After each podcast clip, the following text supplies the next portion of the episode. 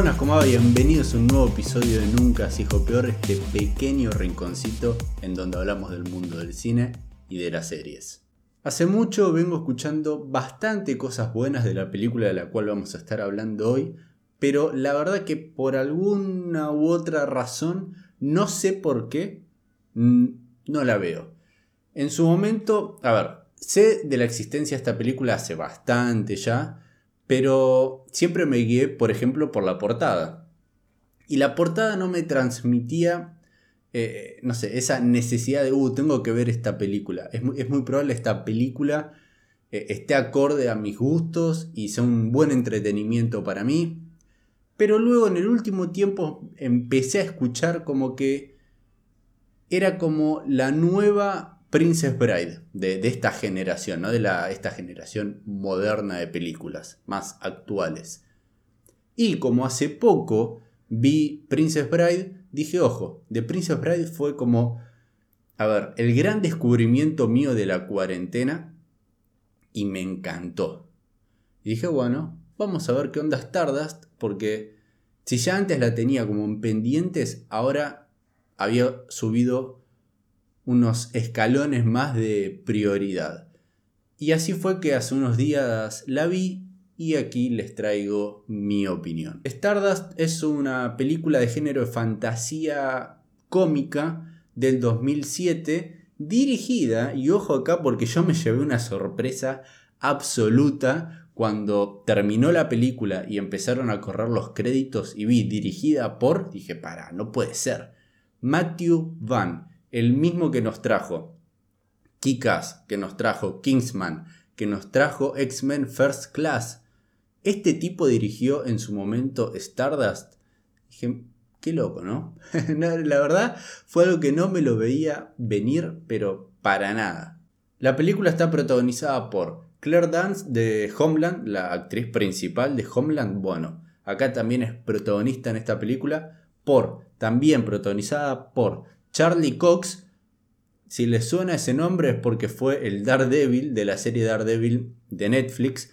También vamos a tener como principales a Michelle Pfeiffer y Robert De Niro. Y luego en, en un papel más secundario, Mark Strong, Mark Strong, quien fue siniestro en la película, esa horrible película de Green Lantern, y quien fue el Doctor Sivana en la excelente película Shazam y donde también ha actuado en otras películas y es un actorazo terrible. Bueno, acá también lo vamos a tener haciendo de una especie de villano y la verdad hace un muy buen papel y en un pequeño pero pequeña dos apariciones Henry Cavill. Sí, sí, sí, Henry Cavill en el 2007 apareció en esta película, pero muy pequeña aparición, ¿eh?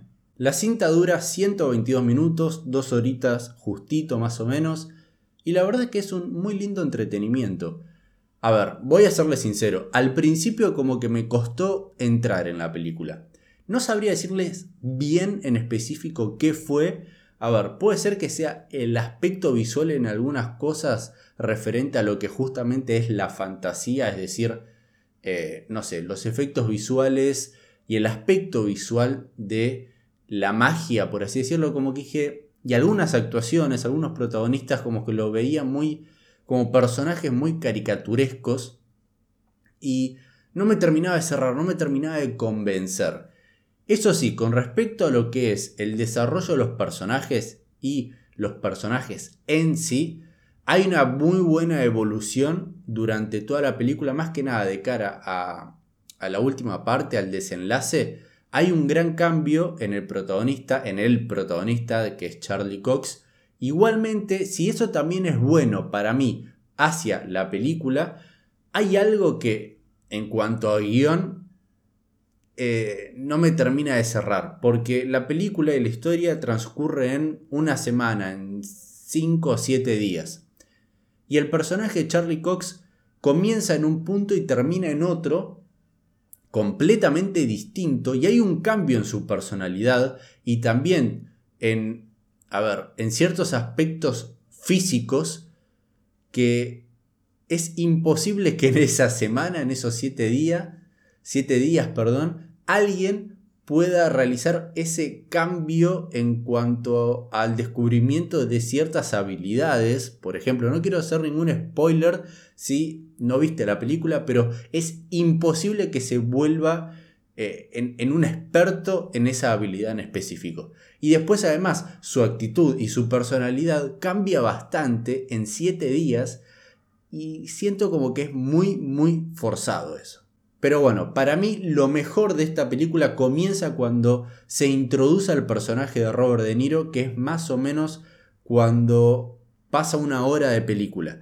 Y mejora aún más la película en, en el apartado ya final. En los últimos 25 minutos, ahí sentí como diciendo, ojo, ojo, ojo. Está, eh, o sea, realmente la estoy pasando bien y me está gustando y estoy sumamente entretenido. Estaba entretenido durante la hora y media anterior, sí, pero era otro tipo de entretenimiento. La última media hora, los últimos 25 minutos son de muchísima mejor calidad y es más, y es tratado eh, el guion y la trama con una seriedad que a mí me gustó más. Algo que no me gustó mucho durante toda la película es el uso del humor. Y más que nada el humor visual. Hay algunas cosas que no sé si es que parecía que por momentos querían ser una caricatura, pero llevado a lo que es live action dentro de un mundo de fantasía. Si bien entiendo que la película es fantasía y comedia, y es una película de aventura, la comedia, hay momentos que sí, era aceptable en los chistes que hacían y por momentos yo me he reído. Pero la gran mayoría, y más que nada lo que es el humor visual, era muy chocante conmigo y a mí no me gustaba para nada. Igualmente eso no hizo que la pase mal viendo a la película. Realmente estuve entretenido durante toda la película. Los efectos visuales son más que aceptables. Es una película del 2007. Sí, por momentos se siente que podrían haber estado mejor.